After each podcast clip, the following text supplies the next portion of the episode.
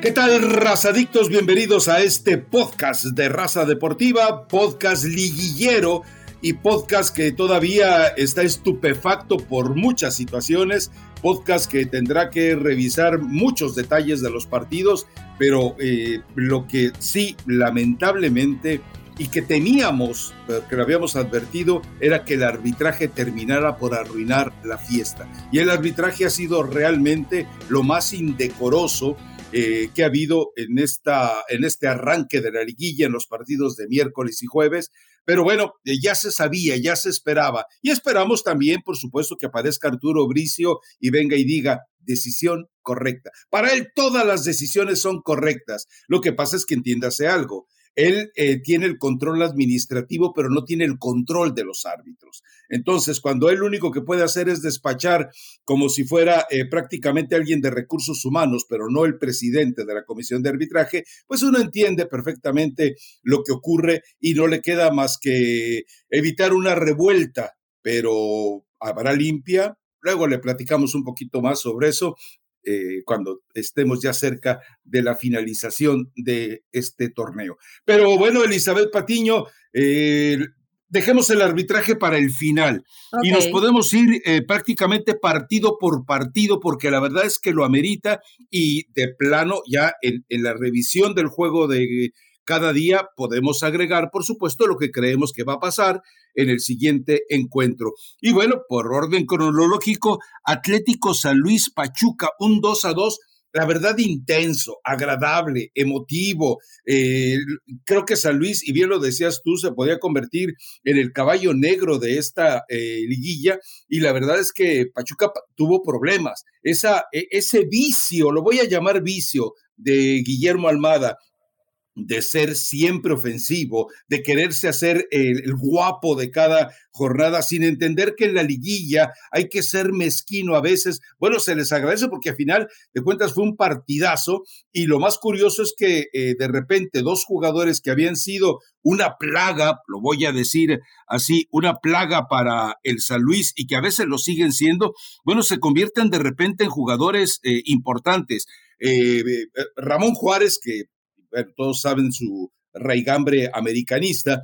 Y, por otro lado, eh, Sanabria, que entra también a resolver el partido. Jugadores que han sido marcados por expulsiones, eh, por lesiones, y, e insisto en lo de expulsiones porque han sido expulsiones, hasta autogol creo que tiene por ahí Ramón Juárez en el torneo. Entonces, eh, y, pero de repente se convierte en jugadores importantes en el partido importante. Así que Creo yo que Pachuca lo resuelve con base en fútbol, pero también la verdad es que más allá de que insista en jugar con 10 el San Luis cuando está por ahí Zambuesa en la cancha, estarás de acuerdo conmigo, yo creo que todavía hay mucha, mucha tela para cortar, más tela que para un traje de novia de pueblo. Y eso ya es decir, ¿cómo estás, Rafa? Buen viernes a toda la gente que descarga el podcast. Me sorprendió, a ver, sí pensé que San Luis le podía competir, pero me sorprendió la postura, ¿no? Porque inclusive comienza y, San Luis no se tira atrás. Va y propone y, busca el partido también. Obviamente que Pachuca se pusiera temprano arriba en el marcador, que creo que esto fue un común denominador en estos primeros partidos de cuartos de final. El, el, primero que se puso al frente baja un poco las revoluciones, ¿no? Y ahí permite que el otro equipo también haga su, su partido mucho más parejo de lo que pensaba. Eh, creo que San Luis lo jugó sin miedo y eso lo hace todavía un poco más peligroso.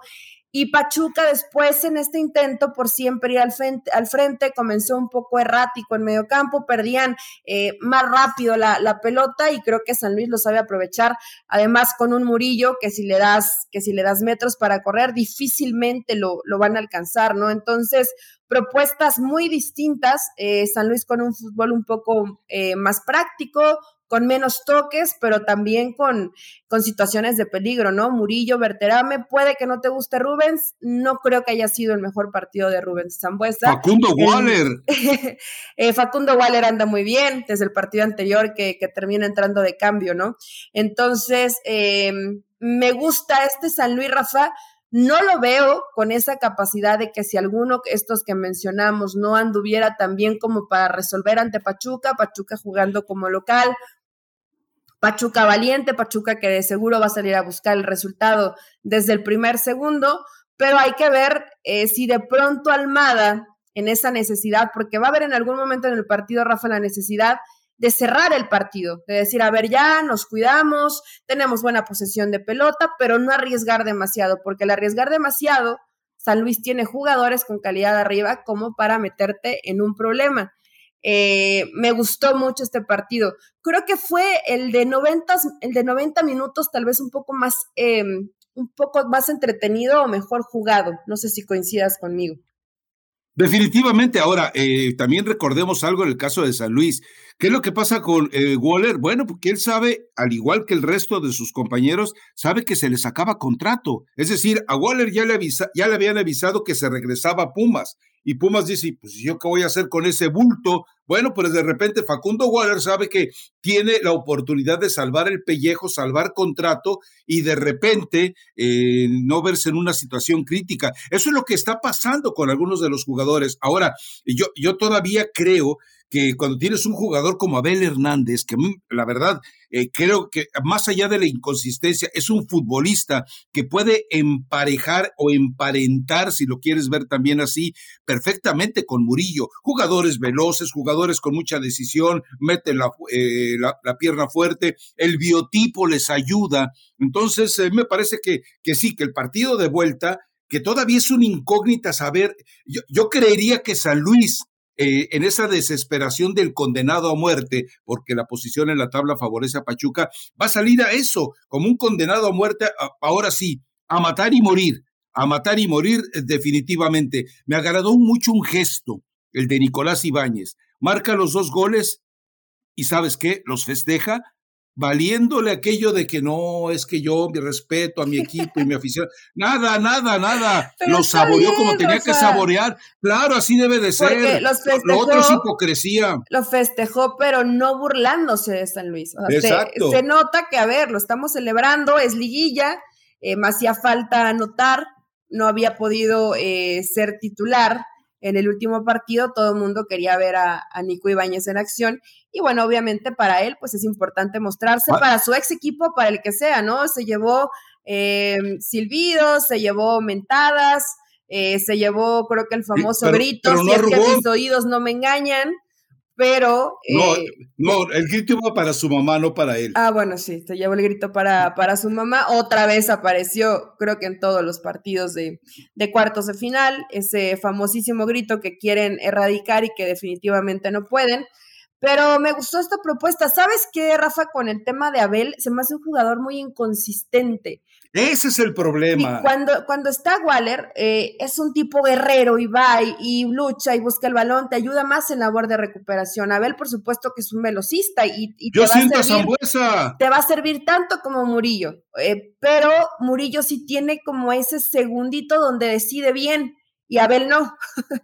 Creo que ahí está la diferencia, ¿no? Los dos son buenos jugadores, pero de pronto a Abel se le van un poco las luces y no es contundente como tendría que serlo por, por la velocidad, por el físico que tiene, por la habilidad que tiene, pero es una muy buena opción para Jardín en el momento que, lo quiera utilizar. No creo que mande a la banca Facundo Waller.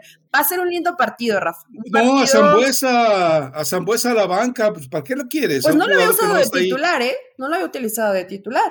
Realmente Zambuesa ah, juega como titular la reclasificación. Y juega gratis. juega gratis. Bueno, además, y juega, y juega titular en estos cuartos de final. No había jugado. Se ganó dos rojas. No dos rojas. Con No, rojas no. Sí, dos rojas. Dos, dos, dos, dos. ¿Por qué dos? Pero bueno. Eh, porque después de que eh, eh, mete esa patada que le valía la segunda roja, todavía metió otra después. Por eso digo, se ganó dos ah, rojas. No, hubieran vuelto a sacar roja. No, bueno, pues se jugó intenso, se jugaron intenso en estos cuartos de final. Tú me has dicho carnicera, Rafa. Sé que hay entradas que sí están un poco salvajes, pero honestamente el arbitraje fue una fiesta. Hay uno que, hay unos que dejan de más, hay otros que te marcan todo. eso lo vamos a platicar un poco más adelante, pero también en este tipo de partidos, pues hay que meter un poquito la pata, ni modo, para, de acuerdo, para imponer respeto. ¿Es así? El problema, el problema es el, el, criterio disparejo, pero eso lo platicamos más adelante. A ver, maestra, una pregunta. ¿Por qué eh, eh, voy a utilizar un término, no, no, no lo voy a utilizar, iba a decir switchó. ¿Por qué modificó, alternó, intercambió, hizo un enroque en las posiciones para Eric Sánchez y para Víctor Guzmán? ¿Qué quería? ¿No te parece que se equivocó? ¿No terminó sacrificando a Víctor Guzmán? Sí, porque además Guzmán estaba muy bien. Bueno, yo creo que era, de lo mejor de Pachuca y cuando tratas de darle un poquito más de labor de sacrificio, eh, terminas matando un poco al volumen de juego que tenías ofensivo, que me parecía muy bueno y que Guzmán era de los que más te estaba rindiendo, eh, de los hombres que estaban en la cancha en posibilidad ofensiva, ¿no? No, no entendí esa modificación, Rafa, no se lo preguntaron en la conferencia de prensa, entonces no, no, no, no. había visto que hiciera esto, ¿tú sí? Y, mira que he visto todos los partidos del Pachuca y habitualmente este tipo de modificación no la conocía. No sé si de pronto Eric Sánchez le, le hubiera mencionado que no estaba al 100% físicamente y que la labor de recuperación le, le estaba costando, ¿no? Y a lo mejor, porque al final los dos terminan saliendo. Sí, sí, sí. Entonces, por ahí podría ser, pero es que no le noto otra explicación. no es un jugador que tenga ni siquiera características similares entre uno y otro, ¿no? Ni Guzmán ni Eric Sánchez. No, por eso cuando yo vi el partido, ¿qué estás ensayando? O sea, eh, le quitaste poder ofensivo y le quitaste además, porque eh, Sánchez lo hace muy bien, e, esa capacidad de recuperación y despliegue. Eh, vamos, yo dije, Almada no va a tomar esas decisiones como trabajo eh, defensivo, porque en todo caso me imagino que se hubiera ido con Fernando Navarro de arranque y tal vez sentar a un Romario Ibarra que no estuvo realmente lo fino que se hubiera esperado. Pero bueno, la verdad es que yo creo que ahora le sigo agradeciendo a Almada ese triángulo equilátero que tiene. O sea, cuando tú, eh, de mexicanos, ¿eh? aunque lo, modificó un poco con lo de Víctor Guzmán, pero la verdad es que, eh, vamos, es un equipo eh, sólido, pero muy sólido y muy agresivo, solo con mexicanos. Digo, porque ahí solamente en el trabajo de plataforma, pues solamente Cabral, ¿no? Sí, ahí está Cabral, el otro es Kevin, es Miki Tapias, es Aceves, es Chávez, es Eric Sánchez y es Guzmán. Son los que, los, los mexicanos que estuvieron en. Estás oyendo inútil, Tata Martino. y que además lo hacen muy bien, Rafa. Ahora, claro. Eh, por ahí de pronto vi a Cebes y a Kevin, pero es parte de lo que les pide el entrenador, muy acelerados, muy revolucionados, si tienen ese ida y vuelta, pero obviamente en algún momento te van a agarrar mal parado, en algún momento, ¿eh? eso es normal, por más rápido que seas, por más que hagas bien tus recorridos, por más que no te canses en ese ida y vuelta, y esa es una carta que puede utilizar y que utilizó muy bien a favor San Luis. Entonces, tiene Pachuca debilidades, sí las tiene. El ser tan ofensivo eh, te, puede, te puede costar caro, pero nos demostró en este partido y por eso San Luis lo termina alcanzando. Almada no va a cambiar su forma. Hay que ver hasta dónde le alcanza en la liguilla, ¿no? Porque en algún momento sí tienes que cerrar los partidos. A Está sacando el paraguas. Yo creo que Pachuca. ¿Lo necesita o no, Rafa? Yo creo, a ver, yo creo que va a avanzar contra San Luis, pero ya más adelante se va a poner más complicado. Y si Pachuca siempre va al frente, al frente, al frente, al frente, está bien, nos gusta, nos da espectáculo, pero eso no te hace campeón del fútbol mexicano. No, el único que lo ha conseguido realmente ha sido Matosas. Matosas, ¿ya cuánto tiempo tiene eso? No, y, aparte eh, eh, era un grupo con el que había trabajado durante años y además era un grupo que, que, había una comunión extrema entre ellos. Ahora, eh, si tú decides, como, como explicas, cerrar el partido, dime con quién lo cierras. Es decir, tampoco tienes... No, no, no, ni siquiera tienes que cambiar a los jugadores, Rafa. Le pides a los laterales que ya no suban, o, metes a Murillo, porque Murillo ha estado muy flojo con Pachuca. no es el Murillo que habíamos visto antes. Pues no sé si tenga, tuvo algunos problemas de lesiones, pero sí ha bajado un poquito en. Siempre fue atabancadón y medio torpezón, pero te daba, eh, te daba una, una presencia, sobre todo, importante defensa, porque es rápido. Pero no, Rafa, yo creo que más bien eh, simplemente trabajar un poquito más en bloque y unos, unos metritos más atrás. O sea, no te estoy diciendo que te tires atrás, pero podrías, intentarlo, tener más la posesión de la pelota, abriendo la cancha, no siempre, arriba, arriba, arriba, está, está bien. No puede ser. Me gusta, sí. no saben hacerlo, nunca lo han hecho.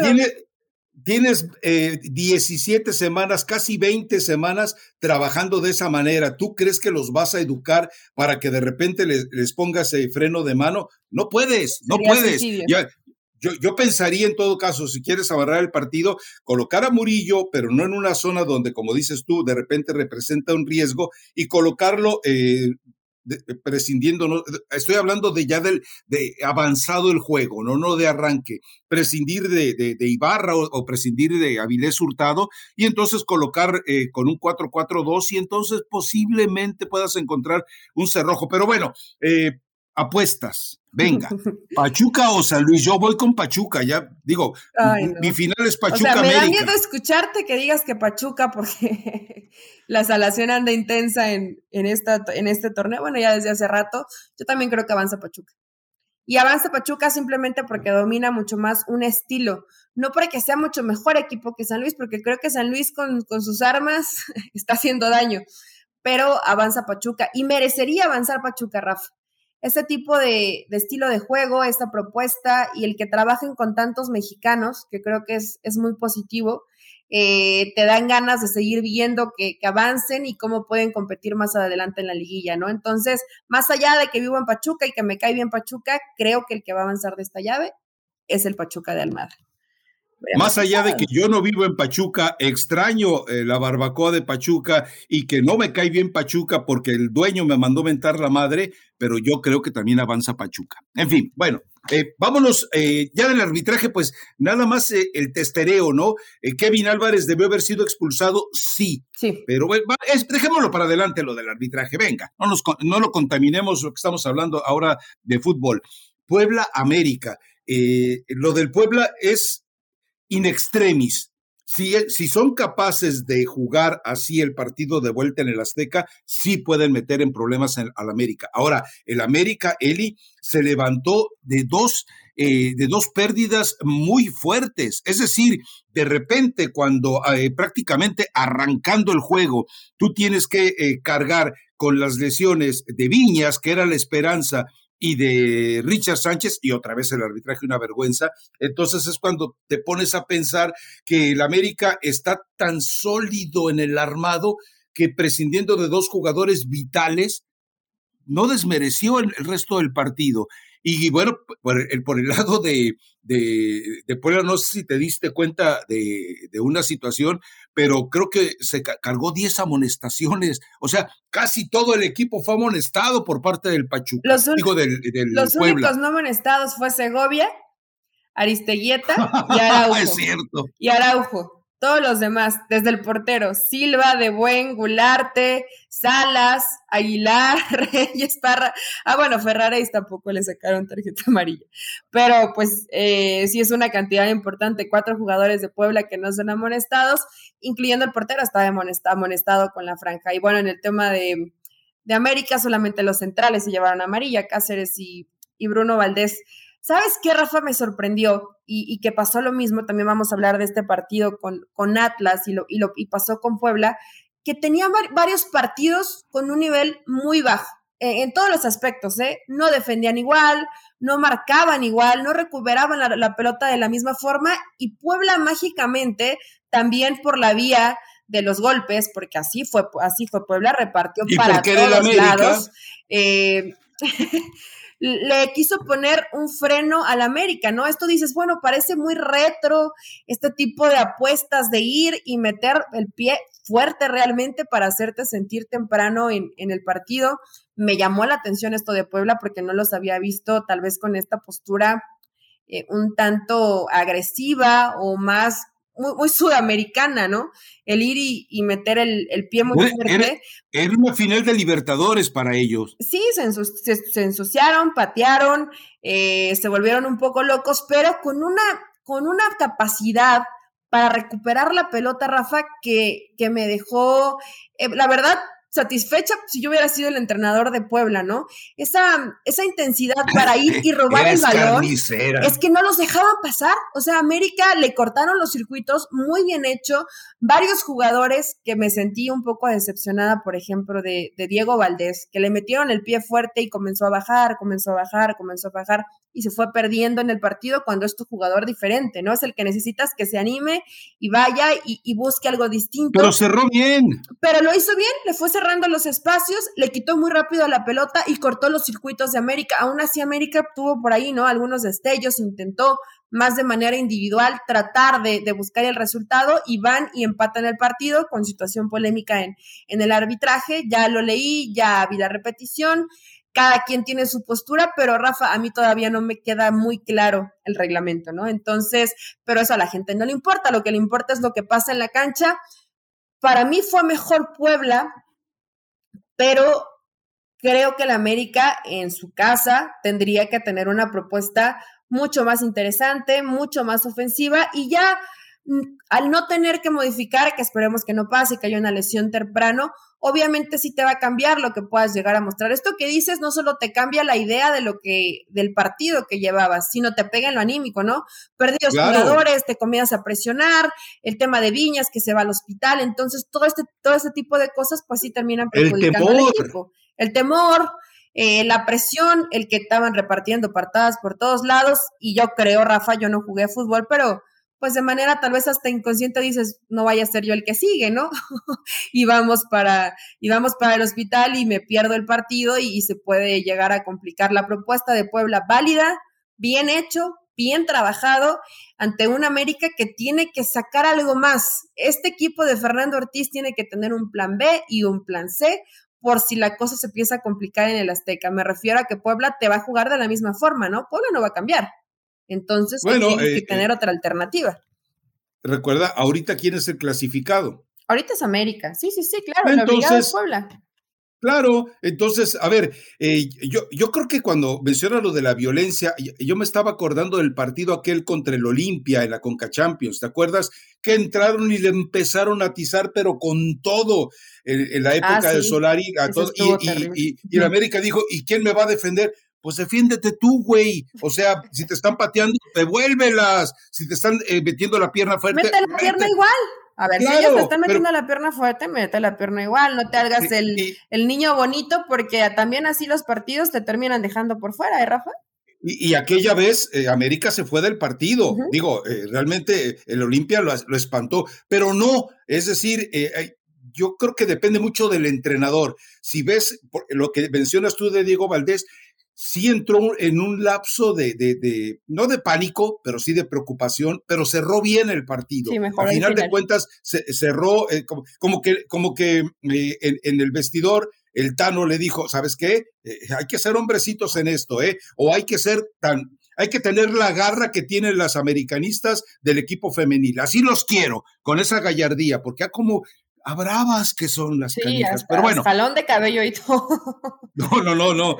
Aguas, aguas. Eso, no me lo hagan, pero eh, vaya, en el fútbol femenil siempre es así, Rafa. Entran eh, con mucho honor, pero se, dan fuerte y no se quedan paradas o no reclaman faltas. No, no, no. O sea, que siga. No que siga el balón que corra. Que no quiere decir que esto esté bien, ¿eh? También eh, tiene que haber, por supuesto. Es fútbol, Eli. que es fútbol y que es parte de una cosa es meter el pie fuerte con, con convicción. Hay versiones Luis Suárez y hay versiones eh, Xavi e Iniesta. Claro, Hay de todo en el, hay de todo en el, en el, mundo del fútbol, en la viña del Señor, pero sin, sin lastimar al rival, ¿no, Rafa? Una cosa es que vayas y metas el pie fuerte y otro ya que vaya a salir un compañero con una lesión terrible o grave. La de Viñas estuvo fuerte, pero así hemos visto miles y hoy como hacen los tachones de aluminio, pues es muy fácil si no te vendas bien que tu pie se llegue a abrir, ¿no? Eh, tampoco es dramatismo, ni, hay que decir, no, sí, de cárcel, ¿no? Porque había muchos americanistas que se volvían locos, pero sí guardando un poquito, un poquito de fair play, tampoco hay que pasar esa línea. Eh, quiero ver a este América sin que se le lesionen jugadores y lo que va a proponer en el Azteca. Doble apuesta. este partido me causa eh, me causa mucha ansia de que ya suceda, Rafa, porque... Eres americanista de closet, eres americanista de closet, eres como Faitelson. Fernando Ortiz, porque Puebla, Puebla no va a cambiar. Esta es la versión de Puebla, ya la conocemos. Quiero ver la versión de América que realmente diga, somos América, estamos en el Azteca y te vamos a demostrar que queremos llegar a la final. Quiero verlo, pero de todos los jugadores, incluido del entrenador, ¿no? Desde, desde la propuesta, desde lo que manden este partido. si yo fuera Emilio, eh, hacia esto, que ya es muy tarde. Todo el que llegue con camiseta a la América entra gratis a la Azteca. ¿Para qué? A ver, entienda algo la gente. Cuando hablamos de, del empuje del estadio, no estamos hablando de pánico escénico. Es decir, yo no creo que a los jugadores del Puebla, cancheros en extremo, les vaya a intimidar, pero se trata de lo que provoca en el propio jugador. Cuando el estadio se mete y se viste eh, también de, jugador, hablo eh, figuradamente o figurativamente, eh, esto representa un, extra para el jugador de, cualquier equipo de la América, lo hablaremos de Chivas más adelante. Entonces, de eso se trata, o sea, llena tu estadio y haz lo que explote, haz lo que grite, haz, lo que, juegue a tu favor. Pero bueno, yo doblo mi apuesta.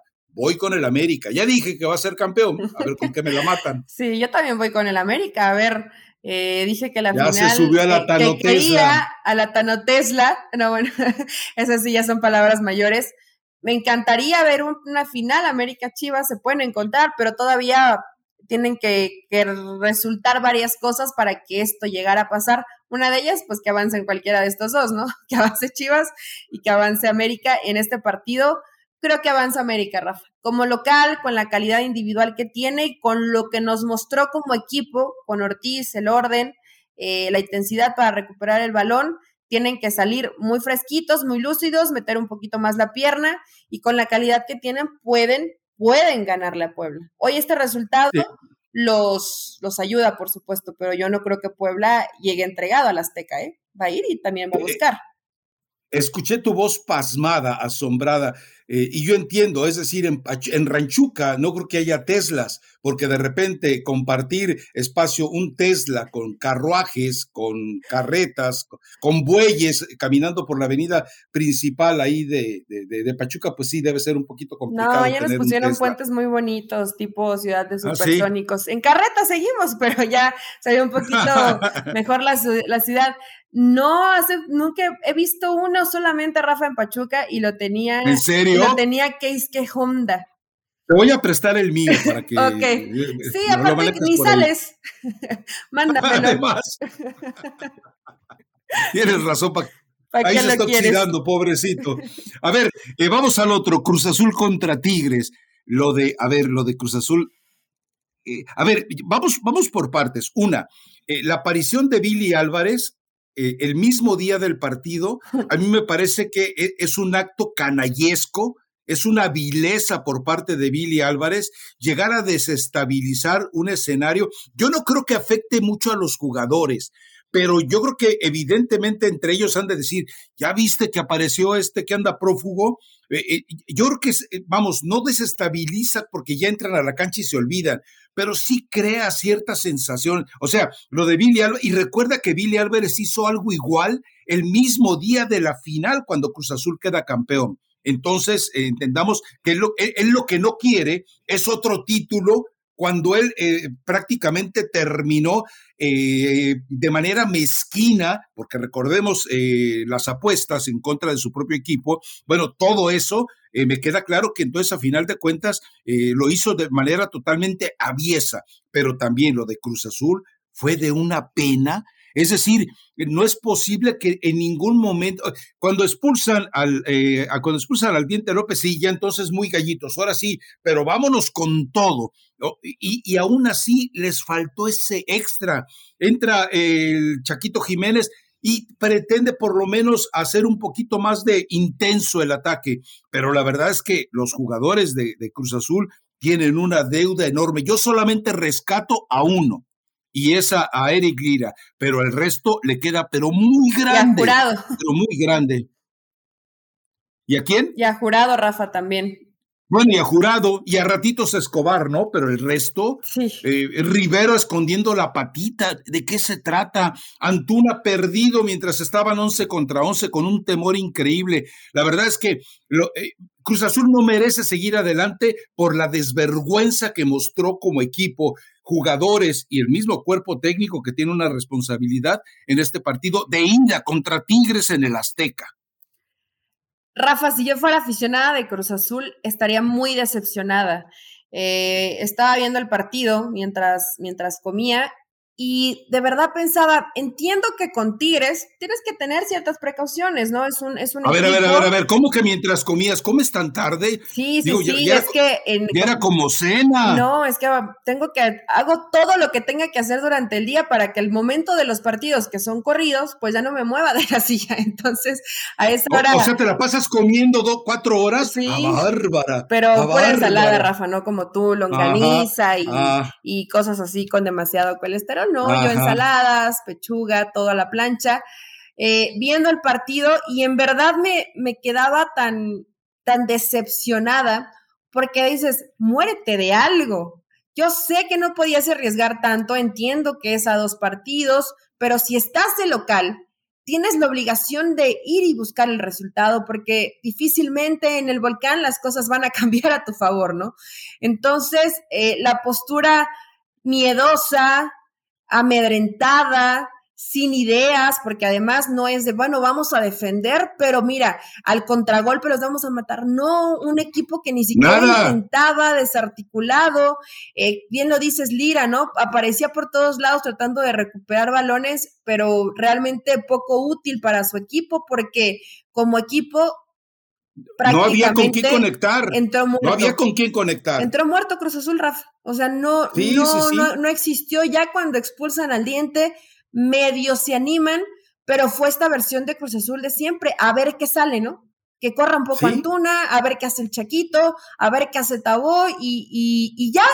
ese es el plan de juego. En serio, Cruz Azul está tan mal como para tener eh, poquitas ideas y además una postura mezquina para jugar un partido de cuartos de final. No te digo que no te defiendas, está bien, pero que tengas un plan de acción. Vamos a defendernos, vamos a tirar un poco para atrás, pero la forma en cómo esperaron a Tigres, o sea, honestamente no había visto una versión tan patética de Cruz Azul en este torneo regular y lo vimos ya en esta liguilla, en el partido contra Tigres, jugando como local con la obligación que tenías de ir y buscar el resultado. No sé, Rafa, si este video, que no sabía si estaba viendo la casa de papel, porque lo que pasa con Cruz Azul y con Billy Álvarez de pronto reta un poco a la ficción, pero se vuelve también realidad, ¿no? Videos y quiero regresar y estoy aquí. Cuando sabes que es un partido importante, si Billy fuera un poquito más inteligente, lo que menos tienes que hacer es aparecerte en este momento, no generar una desestabilidad. quiere sabotear, Eli. Más de lo que ya está en Cruz Azul. Bueno. Pero Billy quiere sabotear a su, al equipo. Billy quiere sabotear a los actuales dirigentes. Bueno, el hecho de no quedar en descrédito que durante 23 años él, eh, gastando millones de dólares en cosas muy extrañas, no fue capaz de hacer un equipo campeón. No, para él se trata boicotear para que piensen que yo soy, eh, que soy menos peor de lo que soy. Esa es la realidad. Pero bueno, realmente lo de Cruz Azul sí es totalmente lamentable. Más adelante vamos a hablar del arbitraje. Lo de Tigre, a ver, Eli, explícame el gol. O sea, eh, primero, Rivero, flojón en la marca, le abre el perfil a Dueñas. Y, y, ya en el área, sí, todos culpan al, Aldrete, pero para mí la primera la primer responsabilidad es de Rivero. Tú no puedes dar esas facilidades y ese espacio al rival.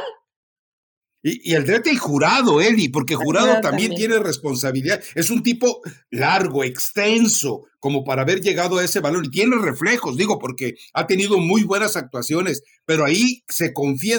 Un portero. Para mí se confunde. Eh, o se confía, no sé. Pero estarás de acuerdo conmigo en algo. El portero en quien menos debe confiar es en su defensa.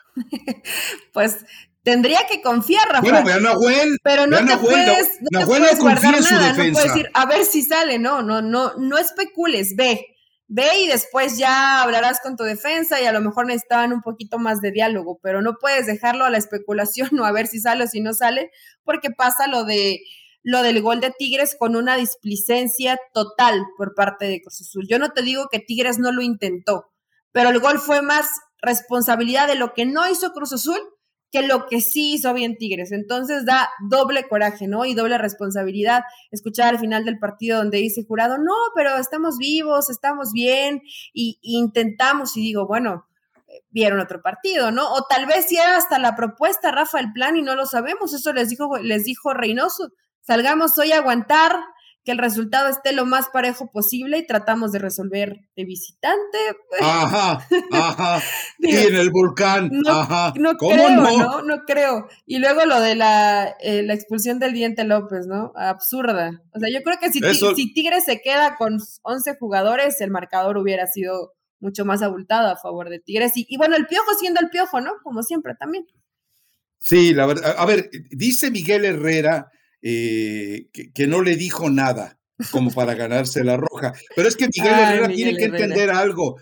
Toda su vida ha estado en contra de los árbitros. Y después de aquel pasaje dirigiendo a la América, cuando dice, allá atrás vienen esos la palabra que gritan a veces o que gritan siempre en los estadios mexicanos, en ese momento el arbitraje lo, lo puso en la lista negra y con candilejas. Es decir, eh, eh, Fernando, eh, Fernando dijo, tú te me vas, pero te me vas.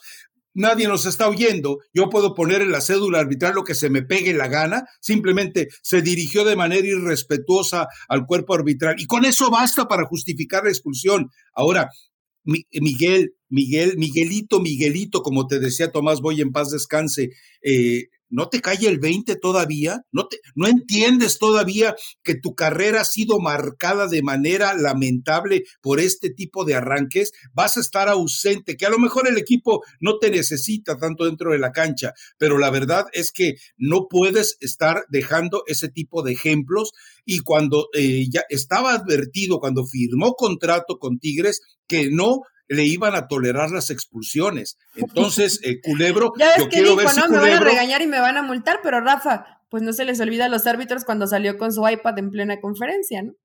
claro, no, no, no, es decir, Miguel ha hecho todo lo posible para que lo odien. Aparte, a fuerza de ser honestos, y no, no puedo decir, no es que Miguel está mintiendo, ¿no? Porque si él dice que no dijo, tal vez no dijo.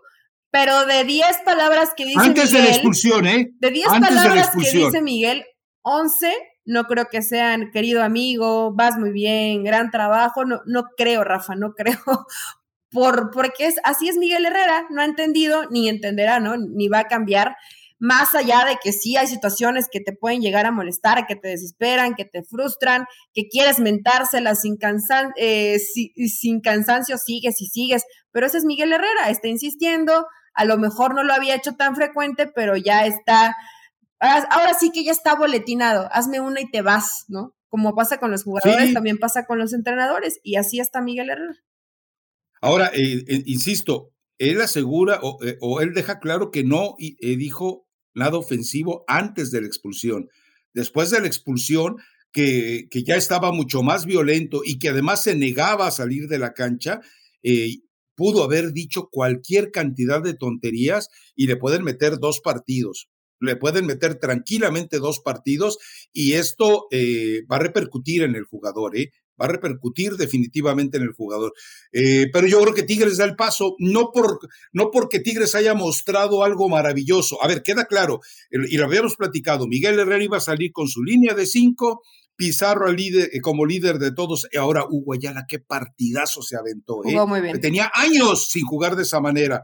Los dos adelante y el resto, a ver, los tres baquetones, a ver qué pueden hacer allá adelante, y lo hicieron eh, bastante bien, pero así va a jugar también en el partido de vuelta Tigres. Y si Cruz Azul sale igual de timorato, pusilánime, asustadizo, acobardado, pues seguramente le van a meter un, rosario de cuatro o cinco goles. Y ¿eh? esperemos que no, Rafa, porque creo que en esta postura, cuando el rival es tan miedoso, por no decir otra palabra, eh, hasta creo que el mismo Tigre se dejó de ¿Cuál palabra ibas a decir? No, no lo puedo, no lo puedo decir. Hasta creo que, el mismo Tigre se relaja un poco, ¿no? Eso te esa impresión. Así como de estos ni nos, ni nos atacan, ni buscan, ni, ni, idea tienen de lo que quieren hacer hoy en el partido y, y Tigres eso le baja. Entonces, si el rival exige un poquito a Tigres, podemos ver esa mejor versión de Tigres, que es lo que me imagino que la afición quiere, que es lo que quiere Miguel Herrera y que como espectáculo lo necesitamos. Eh, no sé, no, no, no sé por qué Reynoso, vaya, siempre así fue campeón del fútbol mexicano, es válido y, te entiendo que tengas que defenderte y, cerrar, y cerrar un poquito mejor los partidos, pero no con miedo, Rafa, no con miedo, porque Cruz Azul entró con miedo, no sabía qué hacer, salió a esperar, no es que sea malo que te defiendas, tú puedes defenderte y defenderte muy bien como lo hace Puebla, ¿no? Y ser intenso, ir, recuperar la pelota, tampoco presionaban tan arriba, esperaban un poco, pero de eso a que te tires completamente atrás y te estén dando un paseo en tu cancha, y esa postura como entrenador no lo puedes permitir porque tus jugadores lo perciben, ¿no? Cuando hay miedo, el jugador lo percibe y, se nota en la cancha. Pregúntale a los equipos de Bucetich. pregúntale a Rayados. Esperemos que, eh, que cambie un poco, un poco por lo menos la postura de Cruz Azul en esta llave. Si el fútbol no nos juega alguna situación extraña, pues va a pasar Tigres. No, lo que es, a ver, qué situación extraña. No sé, que te expulsen uno o dos jugadores y de pronto Cruz Azul se encuentra con alguna anotación y te empieza a complicar. No sé, Rafa, está muy raro el arbitraje, está, está muy loco, muy loca la situación, pero por lógica, por coherencia, por la postura que vimos a Tigres, ni siquiera exigiéndose en lo más alto termina ganando este partido. Si no fuiste capaz en tu cancha, no quiero imaginar lo que te va a pasar cuando te metas al volcán lleno apoyando a Tigres. No, no, no quiero ni Exacto. A ver, vamos eh, con el eh, cuarto partido. Creo que vamos coincidiendo entonces en que avanzan Pachuca, avanza América, avanza Tigres, y yo todavía dejo mis fichitas con Chivas. Si, si, si vemos a las Chivas del segundo tiempo eh, a plenitud en el Estadio Jalisco, porque entiéndase algo, Chivas juega en el Estadio Jalisco como si fuera su casa. Y en este momento, la cancha del Estadio Jalisco está mil veces mejor que el potrero, el muladar en el que está convertido el Estadio de Chivas. Ojo con algo, eh, Cadena demostró, o, lo chamaquearon, se chamaqueó él solo. Tú no, por más que seas Chivas y estés de local, tú no puedes salir a querer demostrar que eres el amo y señor de tu cancha. La verdad es que errores en... Chivas quiso jugar de manera tan ofensiva, agresiva, que terminó siendo víctima de, de, su virtud. Es decir, en el pecado llevó la penitencia. Chivas enloqueció ante un equipo como el Atlas que dice, yo no tengo prisa, yo no tengo que demostrar nada, yo tengo todo a favor, el 0-0 y el 0-0 me van a poner en la siguiente ronda y lamentablemente el Guadalajara en el primer tiempo, dos muy buenos goles de Jeremy Márquez, dos, y sabes qué, aquí sí tengo que reconocer mi salación, yo había ponderado tanto el trabajo de Torres eh, eh, eh, en, los, en los cinco partidos que tenía. Pues este casa, Torres, es que Torres y de repente tómala, tómala y tómala, no puede ser. Sí, digo, Rafa, no pasa nada, ¿no? Hay jugado de pronto la, la, presión en estar en este tipo de escenarios, claro, estabas jugando de local, pero de todas maneras, para la gente joven, pues siempre te va a implicar un nervio distinto y es normal, ¿eh? Y con esto va a tener que convivir Chivas si es que avanza y si no avanza te vas a dar cuenta el, el que este tipo de cosas, la, la experiencia, la madurez para manejar estos partidos, pues simplemente te lo van a dar tres o cuatro o cinco liguillas más y más partidos en primera división. No es que esté descartando a Chivas. Eh, me extrañó un poco, primero, lo que decía con Puebla y ahora con Atlas, ¿no? Este Atlas, que Atlas recuperó, recuperó la memoria de lo que fue el Atlas campeón del fútbol mexicano y que es, sigue siendo el campeón del fútbol mexicano. Recuperó. No, regresó Rocha y Rocha regresó muy bien. Regresó muy bien, aparte venía de un desgarre, entonces la, lesión no era sencilla, lo vi a muy buen nivel, después, bueno, termina saliendo porque era normal. Eh, lo, lo llevaron prácticamente con algodones y con presión para que pudiera estar en este partido y lo hizo muy bien. Pero Rafa, el tema de cómo presionaron en, en el tema, en la posición de Chivas en, en ataque, que es por el sector derecho, y eh, Atlas por el sector izquierdo, con Quiñones y Chalá, fue, eh, no hubiera querido ser en ese momento ni Cisneros ni Sepúlveda.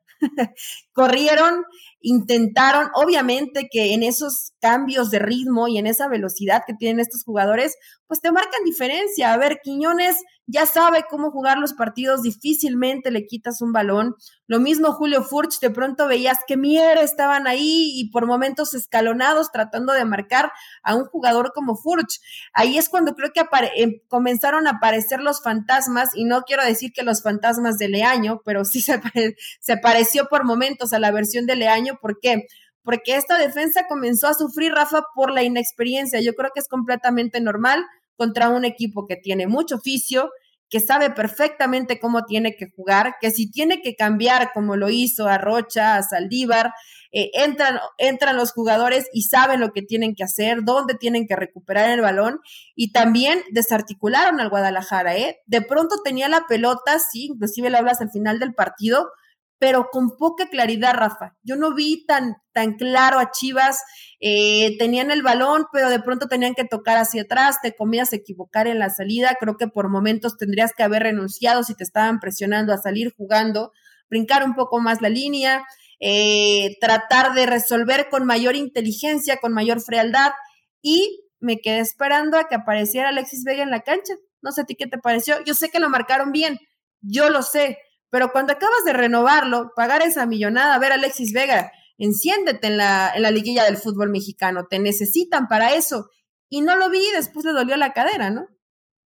Sí, a ver, yo creo que eh, eh, con Alexis Vega pasó lo mismo que con Diego Valdés con el América. A Diego Valdés le pegaron a Israel Reyes y, e hizo muy buen trabajo, pero no era solo él, siempre habría un jugador de apoyo a Israel para frenar a Valdés. Y lo mismo hicieron con Alexis Vega. Había, eh, había una marcación por zona tan eficiente que terminaron unificándolo. Ahora, eh, también si, si en tu entorno no tienes con quién hacer contacto, pues entonces terminas ahogándote. Vamos a ver si está eh, listo para la vuelta. Es muy probable que sí esté listo para la vuelta, pero eh, yo creo que Chivas yo no lo doy por muerto. Insisto, el Estadio Jalisco no ha dejado de ser su casa.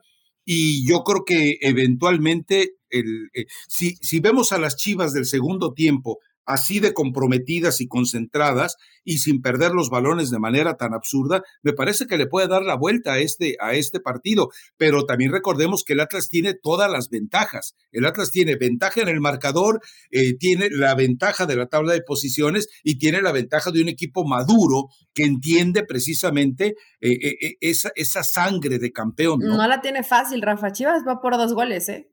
Exacto. Esperando a que no le metan. Está obligado. Entonces está complicadito para Guadalajara. Obviamente este resultado no los favorece. Bien lo dices, yo creo que en estos partidos donde los dos se juegan en, Jalisco, en Guadalajara, y además está mucho mejor hoy el Jalisco de lo que está el Akron, que es un desastre la cancha. Después de grupo firme, no, no pudieron dejarla en, en buen estado para, para jugar al fútbol.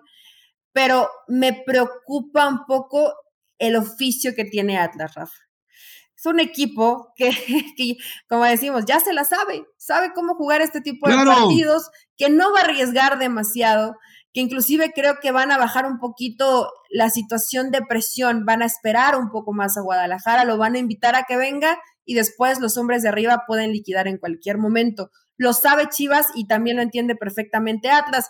Que Chivas se queme todos sus, sus cartuchos, que no se guarde nada y que sea práctico que no les aparezcan los fantasmas de la versión Leaño, que si te están presionando alto, salta la línea, no te compliques la vida, no empieces a poner a tu defensa nerviosa y que se pierda en esa zona el balón, porque con la calidad de los hombres que tiene Atlas, si tú pierdes en esa zona el balón, casi siempre va a terminar en opción de gol y, clara, ¿no? Entonces eh, lo tendrá que intentar resolver Guadalajara. Rafa, muy a mi pesar y con el dolor de mi corazón, y aunque quiero que la final del fútbol mexicano sea Chivas Atlas, creo que en esta llave avanza Atlas. ¿Cómo, cómo que la final Chivas Atlas? Sí, Esa ya no puede ser. Chivas América. Eh, ah, creo que aquí, hasta aquí llegó la, la cadeneta. Hasta aquí llegó la cadeneta. Es el Cadillac, por favor. Ah, el Cadillac. El Cadillac. Otro bueno. Bueno. De eso sí hay aquí en Pachuca, ¿eh? de eso sí. No tanto. ¿Ah, sí? Pero sí hay. Eh, pero, pero eh, ¿hay Cadillac en México o, son, son chocolate? ¿A poco los compra Jesús Martínez acá y los cruza con las influencias que tiene para conseguirles no, placas? pues ya hay, hay, agencias, Rafa. ¿Qué ah, pasó? Hace mucho que no te das una vuelta en México, ¿eh? No, no, yo pregunto, no, no, es decir, es una pregunta nada más ilustrativa. Ahora, bueno. El oficio de Atlas eh, lo bien que se mostró en este partido, creo que van a dejar que el equipo de Diego Coca avance a la semifinal del fútbol mexicano. Eso es lo que creo que va a pasar. Lo que quisiera que pasara es que avance Chivas, porque es un equipo que, que ha caído bien en los últimos partidos, que ha caído bien. Y que lo quiero ver medirse ante el América, además. Yo te cuento que he sido sobornado, ah, lo voy a aceptar, he sido sobornado por razadictos. Los razadictos eh, que le van al Atlas me dice, por favor, di que Chivas va a ganar para que lo sales. Yo te pago una taquiza. Venga, pues yo ando de hocicón. Y la gente que también eh, de Chivas me dice, di que América va a ser campeón y te pago la apuesta que tienes de taquizas. Entonces, yo voy a comer gratis tacos durante tres días seguidos gracias a los razadictos y a mi capacidad de salación. Ahora, vamos al arbitraje, Elizabeth Patiño, puntualmente. Eh, ¿Cuál te pareció? ¿Cuál te pareció más vergonzoso de todos? Es decir, eh, es difícil elegir, ¿eh? Entendamos que es muy difícil elegir porque, a ver, en el caso del, partido en el que, eh, entre Puebla y América, vimos eh, horrores, la verdad es que vimos horrores. A ver, eh, para mí sí era expulsión porque hay una plancha sobre Federico Viñas y era obviamente también penalti. Y en el, en el gol del empate, entiéndase algo, todos conocemos, leemos, volvemos a leer, releemos pues eh, la, regla para marcar fuera de lugar. El problema no es que, que no podamos entender lo que está en blanco y negro. El problema es que el arbitraje mexicano eh, no es capaz de decidir cuál es su criterio respecto a ese reglamento. De acuerdo al reglamento, me queda claro que no era fuera de lugar y es totalmente legítimo el gol del América. El problema es que hemos visto jugadas similares a lo largo del torneo en las cuales evidentemente eh, se ha marcado el fuera de lugar. Entonces, esta es la situación de incongruencia. No es porque nosotros, los que eh, revisamos eso, seamos tontitos, es porque el, arbitraje está tan atarantado, tan amafiado, que a final de cuentas genera esa perturbación.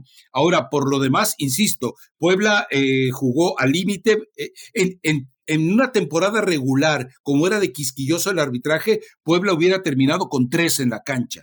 Pero bueno. Pero ninguno se salva, Rafa. O sea, la verdad que.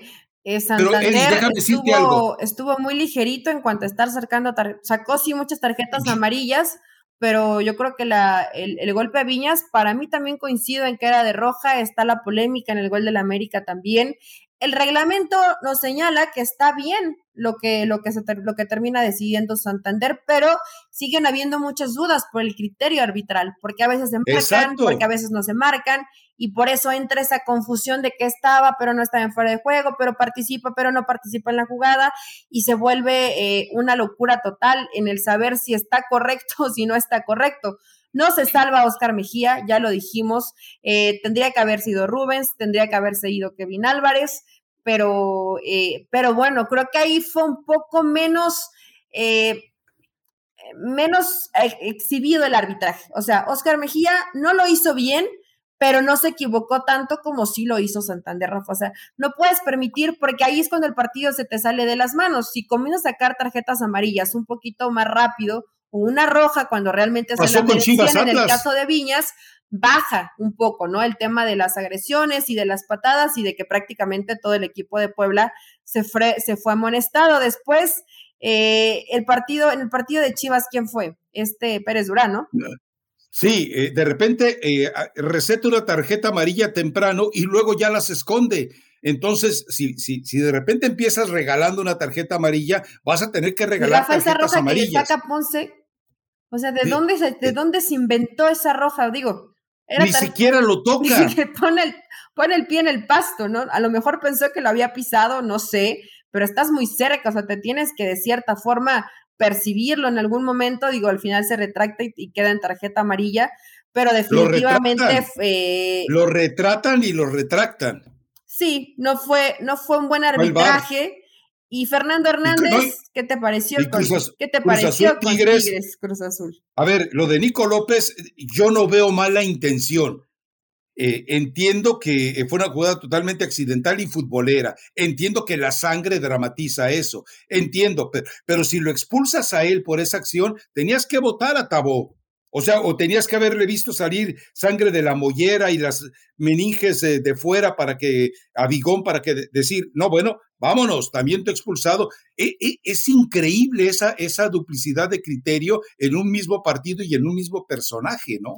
No, y hoy que ya tienen, eh, Rafa, la opción del VAR, puedes ir, puedes revisarlo, si tal vez no te quedó muy claro, ¿no? Y dices, bueno, tal vez lo estoy expulsando injustamente y no era parte de, el, el árbitro tiene que tener cierto criterio. Eh, es muy subjetivo cuando decimos si vas o no vas con mala intención, ¿no? Esto, esto es raro y se lleva a cabo en el arbitraje. Solo el jugador lo sabe. Pero ¿cómo, lo sabes? O sea, hizo cara de bueno, hizo cara de malo, eh, no lo quería lastimar. Claro que también los antecedentes los preceden. Habitualmente el Diente López no se me hace un jugador que se llama la leche, ¿no? O que entre sí medio loco, de pronto trabancadón, pero no me parece que vaya a veces con la intención de lastimar a sus compañeros. No creo que haya sido así y no era tarjeta roja y sí termina perjudicando completamente en lo que podía seguir haciendo Tigres en el partido y le dio un poquitito de vida y de respiro a Cruz Azul, ¿no? Cruz Azul fue como de, gracias Fernando Hernández, lo necesitábamos porque 11 contra 11 definitivamente no podíamos. A ver, eh, yo estoy eh, de acuerdo en algo.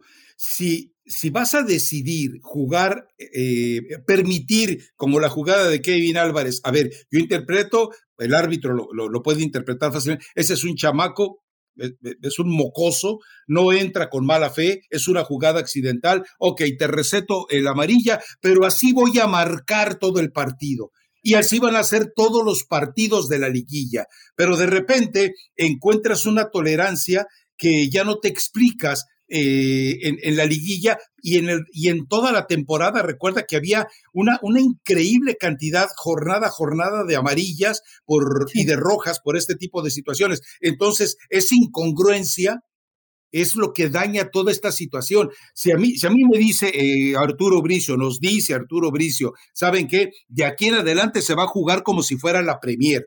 Es decir, eh, venga el fútbol duro, venga el fútbol rudo, venga el fútbol. Recuerda que una vez lo dijo Raúl Arias, el problema del fútbol mexicano es que los árbitros protegen más al jugador que al fútbol. Y era cierto. Ahora, eh, tú te acuerdas que en, el, eh, para el clausura 2021 en la liguilla hablábamos de, y el que lo destapó fue precisamente Ramos Rizo, de que a los árbitros le dijeron, cuiden el espectáculo, las menos amarillas y las menos rojas que se puedan para proteger el espectáculo. Bueno, lo vimos en el caso pero, de... Rafa, eso no está mal.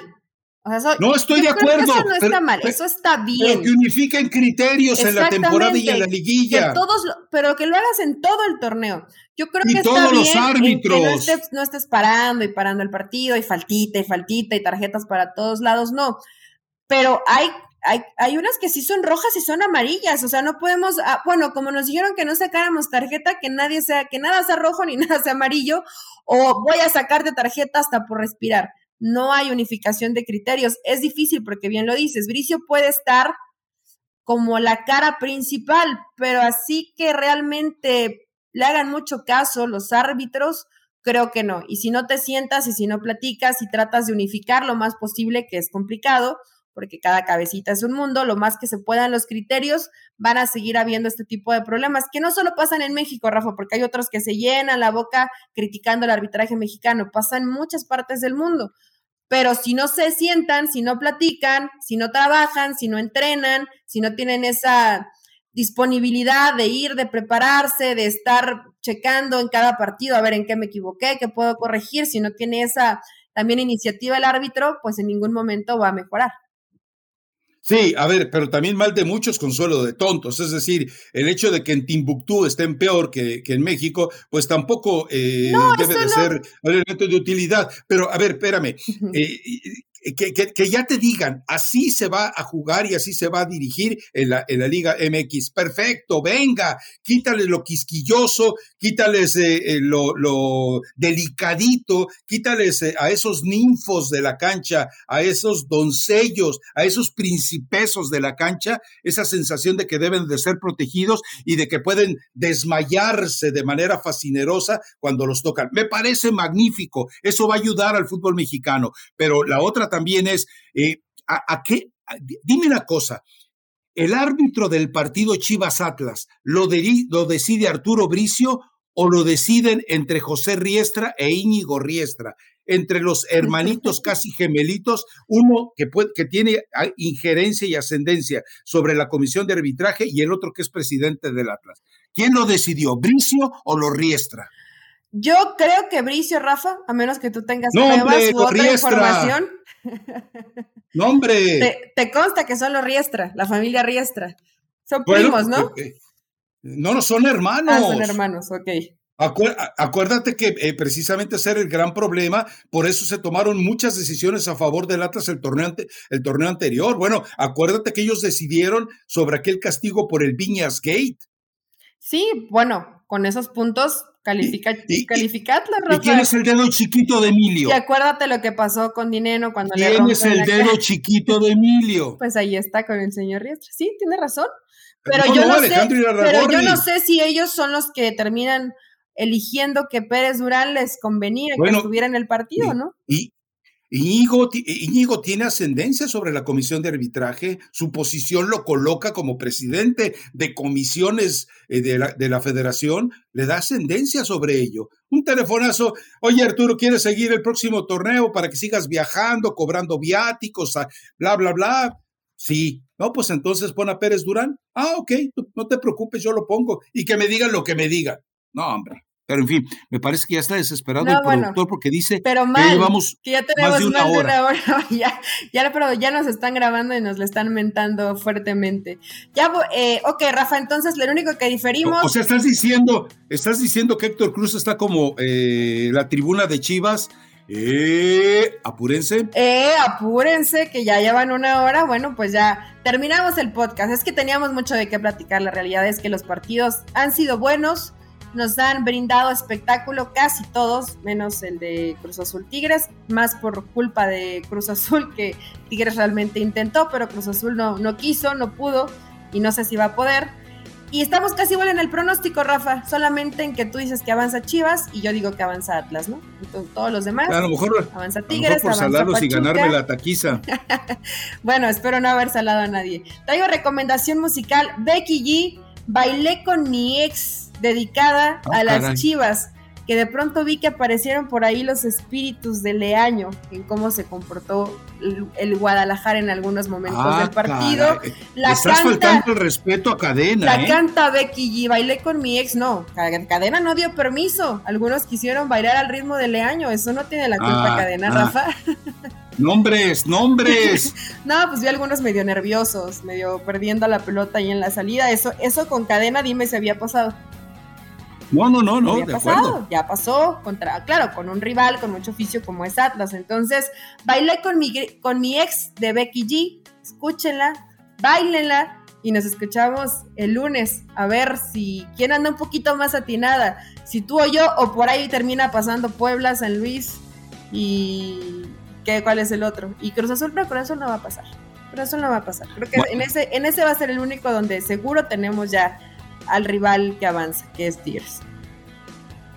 Bueno, perfecto. Pues eh, nos escuchamos el lunes y Dios no lo remedia. Hasta el lunes. Chao. Chao.